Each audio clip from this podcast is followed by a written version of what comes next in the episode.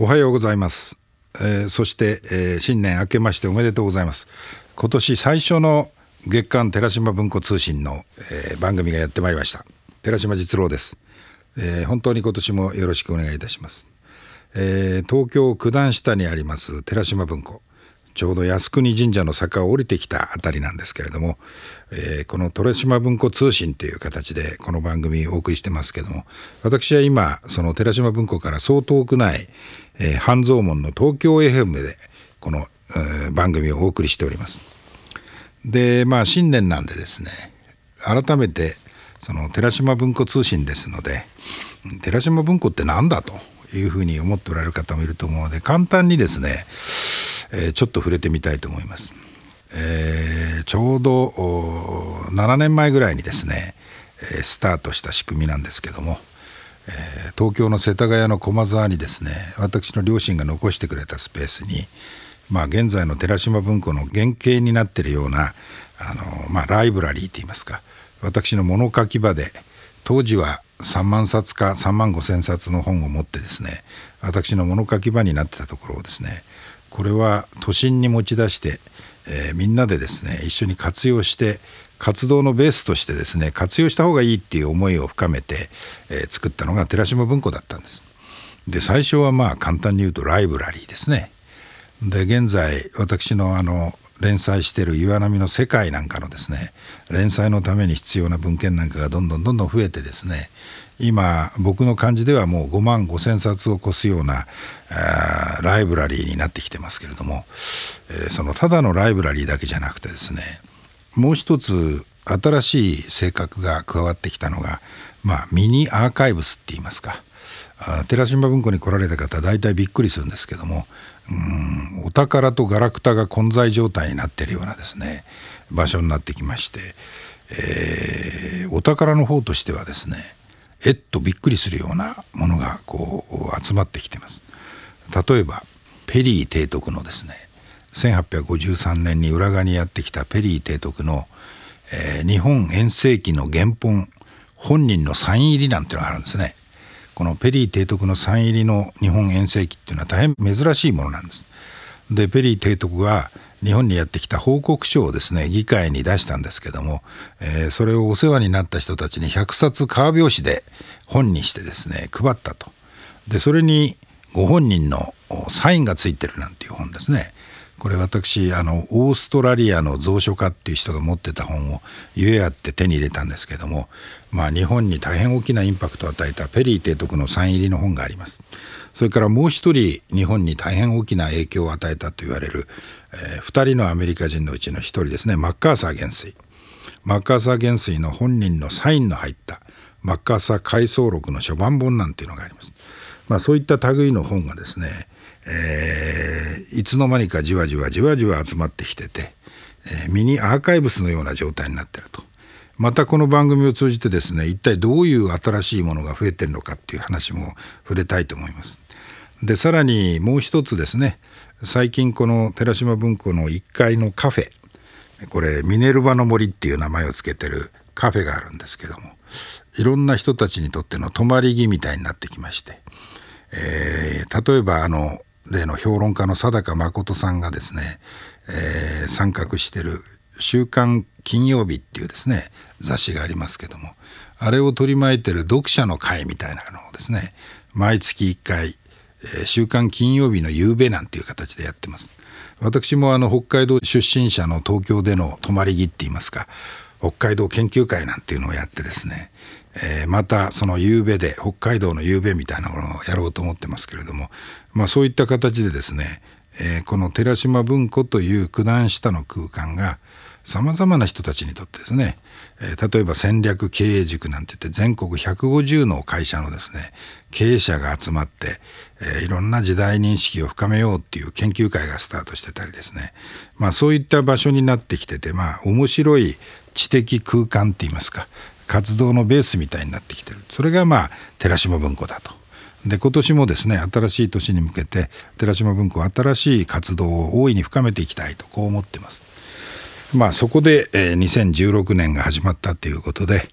私のですねこの世界認識についてまあ今日は時間の範囲の中でですね皆さんにこの問題意識を伝えたいとこう思います。でまず実は今日これ12日の火曜日っていう日にこの収録を実はしてるんです。日経平均の株価がですね下落し続けてるっていう局面の中で私話してます。で新年年明けですねこれで6日連続つまり営業日6日間連続して株がどんどんどんどん安くなっていくっていう状況の中に今あの驚いてこう新年を迎えてる人たちもいると思います。考えてみるとですね去年の12月30日のいわゆる大引けっていう時日経平均は1万9033円だったんですね。それが今あ1月12日の火曜日の大引けっていう段階で1万7218円ということですからほぼ1800円というかですね、えー、わずか6日間の間に1800円も落ちてしまったって言いますか。でそういう意味ではですねうん2015年の値上がり分が全部飛んでしまったっていう状況で、えー、こう新年がスタートしてるっていうことになります。でなぜこんなに株が落ちてるのかってことなんですね。これは一般的には例えば中国の経済が減速してて上海の株式市場が落ちてるっていうことに対して、えー、不安が高まってるとかですねあるいは中東情勢が不透明だからですね、えー、中東情勢の不透明感を背景に、えー、株価が揺らいでるだとかですねこういう見方がこう一般的です。でただ私は一つだけ注目すべき要素だと思ってるのがですね実はそういったことよりも本当に怖い今年の経済的なリスクって言いますかこれはあの多分皆さんがその言葉をですね覚えておかれたならば今年の経済の動きがよく見えてくるっていうのがハイイールド債っていう言葉なんですね。これは何だっていうとですね、まあ、ハイリスクハイリターンの債券って言いますか、えー、かつて2008年のリーマンショックの頃まではですねジャンクボンドなんていう言い方もあったんですけれどもハイリスクハイリターンのリスクは高いけどもリターンも大きいから投資しませんかっていう形でですね、えー、売られてる債券のことをまああ今の言葉ではハイイールド債っていうんです。で今じわりと見えてきてるリスクがいわゆる原油価格の下落なんですね。その原油価格がこのとこへ来てどんどん落ちてきてですね1年半ぐらい前まで原油価格っていうのはバーレル100ドル水準って言われてたんです。でそれがですね今33ドルを割って、えー、ニューヨークの WTI って言い方がよくありますけども、えー、これはニューヨークの原油の先物市場ですけどもここのとここれが40ドルを割り30ドルもですねの壁にまでこう迫ってるというような状況になってきてます。で100ドル水準してた時にえー、皆さん覚えてると思いますけどもシェールガスシェールオイル革命なんつってですねアメリカのいわゆる北米大陸の地盤からですね、えー、天然ガスが噴き出てるとでシェールガス革命ということですね、えー、回収技術を高度化してアメリカが世界一の天然ガスの生産国になったなんつってたのが67年前です。で2年前にですね今度はそのシェールガスの価格が安くなりすぎたからって言ってどんどんどんどん投資が原油に移ってって原油の増産っていうのがアメリカに続いてついに2年前にはアメリカが世界一の原油生産国になったと。で1200万 BD って言ってですね1日あたり1200万バーレルの原油を生産する国になったっていうのがアメリカの昨年の状況です。で OPEC と言われてるですね石油の産出国機構の全体でも3000万 BD と。でアメリカ一国でその3分の1を超えるほどのですね原油を生産する形になって、えー、今原油価格が下落している理由には世界経済がダウンブローに入ってるっていう需要側の要素もありますけども明らかに供給が出過ぎてると。でしかもですねその供給を拡大する要素ばっかりが今見えてるんですね。一つはそのイランがですね、えー、アメリカとそれからその西側との間の核合意ってやつでイランに対する制裁が解除されると。でイランの制裁が解除されればイランの原油生産がですね少なくとも100万バレルぐらい1日あたり一気に増えてですねそれが国際市場にあふれ出るだろうっていう見方もここのとこへ来て非常に現実味を帯びてきてると。で今年に入ってですねイランの制裁がこのまさに1月に解除されるっていうタイミングに入ってきてるんですね。でアメリカはとにかく世界一の原油生産国になって出過ぎてると。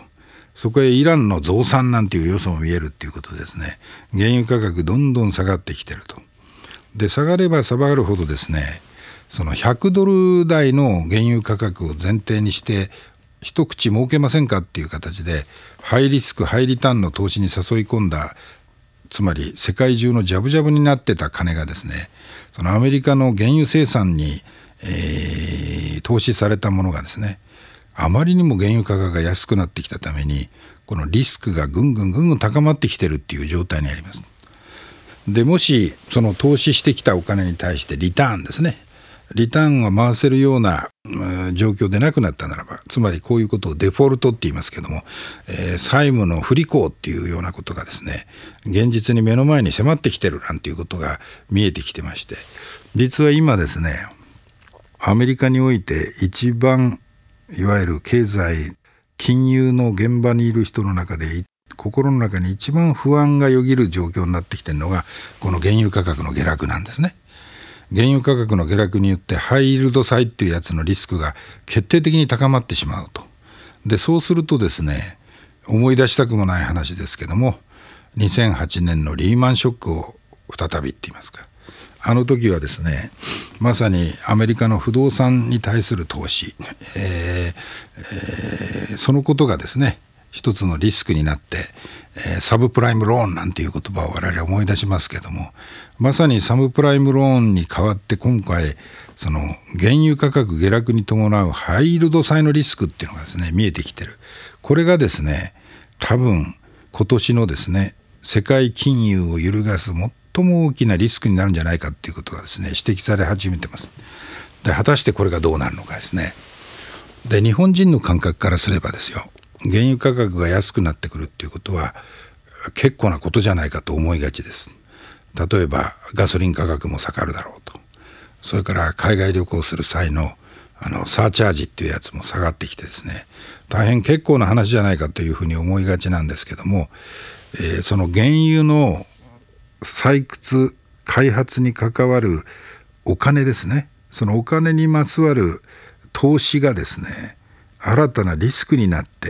バックファイヤーしてこようとしてるような局面になってきてるってことなんですね。原油価格があまりにも下がりすぎて。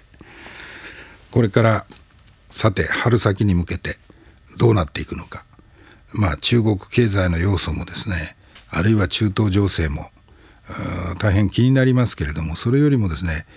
表面的にもアメリカの実体経済大変好調と。で実質 GDP もですねえー、昨年は2.6%ぐらいの成長をし今年は2.8とか2.9%の成長するんじゃないかと言われてるアメリカなんですけども実は心をよぎる大きな不安っていうのがですね原油価格があまりにも下がりすぎてるっていうことになり始めてるんですね。さてこの原油価格がどうなるのかその今原油ビジネスの世界に関わってる人間からするとですね原油価格を上げるような要素を祈るような思いで見つめてるって言いますか。皮肉な話ですけども不安材料と言われるイランとサウジアラビアの、えー、いわゆる国交断絶なんていう状況も原油ビジネスに関わってる人からすればですね中東情勢の不安高まるっていうやつでひょっとしたらこれが原油価格を引き上げてくれる要素になるんではないのかっていうことから皮肉な話ですけども祈るサウジアラビアとイランの対立激化みたいなですねとんでもないあのなんて言いますか不安っていうのがこう心の中に、えー、溢れ出てきてるという、まあ、そういう状況下にあるということをですねまず冒頭話題にしておきたいとこう思います。後半ということなんですけども2016年の世界をこう語ってみてますけれども原油価格の下落がですね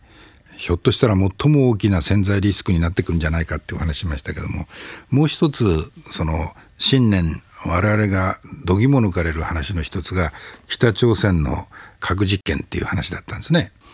でこの話も含めてですね今年どうもアジアが明動するっていうことをですねお話ししときたいとこう思います。まあ北朝鮮の話置いといてですねまずこの今年アジアが大きく動き始めるあの引き金として注目したいのがいよいよ発足した ASEAN 共同体ってやつなんですね。つまり東南アジア諸国連合がですねいよいよ共同体っていう形で、えー、動き始めたと。東南アジアっていうのはインドと中国というですね歴史的にも大変大きな影響力を持った地域とのど真ん中に置かれてる地域なんですね。だ中国との、えっと、インドとの間に、まあ、ベトナムのことを昔インドシナなんて言い方をしたんですけどそれもですねインドとシナの間に挟まれてるっていう意味でインドシナだったわけですけどもまさに広い意味での今度インドこのインドシナっていう地域が結束を固めて一段と力を持ってくるだろうということを意味します。で2月の16日注目しておきたいんですけども15、16日とアメリカ・ワシントンでですねアメリカがこの10カ国 ASEAN の10カ国の首脳を招いて米 ASEAN 会議っていうのをですね開催しますアメリカは大いに気にしてるんですねまあこれからですね台頭してくると言われてる中国インドを睨んでその間のゾーンにあるその東南アジアへの影響力を高めるっていうことがいかに大事かっていうことをアメリカも考えてるわけです。で中国にとってもですねこれからアジアの中で影響力を高めていく対象としてやっぱり ASEAN に対してどういうふうに踏み込むのか ASEAN と一言で言いますけども我々から見るとこの地域には3400万人とも言われるですね中華系の人華人華僑という人が活躍しているゾーンでもあるんです。でシンガポールなんかは人口の76%が中華系の人によって成り立ってるっていう地域です。でインドネシアにも1000万人を超す中華系の人が活躍してると。でしかもそれらはですね結構経済の中心に立ってリードしてると。でこういう地域でもあるわけですけどもまさにこれから日本にとってもこの東南アジアっていうものがですねアジアにおける日本の地盤の安定のためにもものすごく重要な役割を占めてくる。で ASEAN 共同体が発足したっていうのが大変大きなインパクトのあるアジアの出来事だっていうことをですねだんだん気がついてくるだろうと思います。それから今月16日ですね1月16日に台湾の総統選挙があります。でこの総統選挙によって今の傾向が要するにそのまま実現したならば国民党からですね政権が民進党に変わるだろうというふうに言われてます。私年末台湾に行ってたんですけども、えー、国民党と共産党っていうのは歴史的にも長い関係を引きずって、えー、まあ大変ですね相反しながらもある種のですね利害を一致して一つの中国っていう考え方の中で生きてきたところです。で民進党はですね台湾の独立っていうわけじゃないけども一段とですね自主自立の台湾っていうものを目指して動き始めるっていうかで台湾の若い人たちですねその自分たちは台湾人だっていう意識をですねここのところへ来て一段と深めてるんだろうと思います。でそういう中でこの話ですねよく考えていただきたいんですけども ASEAN 共同体の発足っていう動きもですね台湾における民進党政権の成立っていう動きも北朝鮮がですね中国にも通告せずに核実験をやったっていう動きもですね実は2016年新年にあたって我々が仮に中国の立場で今アジアを見た時にですね中国がやたらに力をつけてきてるっていうふうに我々思いがちですけども実は中国にとって思うに任せぬアジアっていうですね要素もこう見えてきてるっていうことなんですね。こういう流れをじっくり見極めて日本と中国の位置関係アジアにおける日本の役割なんていうことをですね考えるにあたって